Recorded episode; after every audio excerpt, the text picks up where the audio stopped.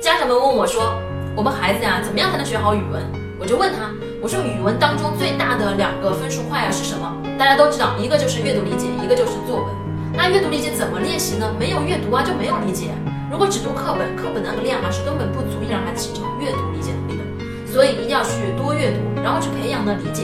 接下来我向大家推荐一本书吧。清华大学的校长邱勇教授，他在给新生寄送通知书的时候呢，随着附上了一本书。你们猜这本书是什么？是索罗的《瓦尔登湖》。这书可以说是中小学生的必读书目。它的作者是梭罗，十六岁的时候就考上了哈佛大学。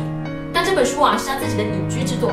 他花了两年的时间呢，在瓦尔登湖畔呢盖了一个小房子，自己在那里生活。所以这本书呢是他这两年之内的所见所思所闻，里面呢既有文学价值，又有哲学思考。很适合作为孩子的哲学启蒙书。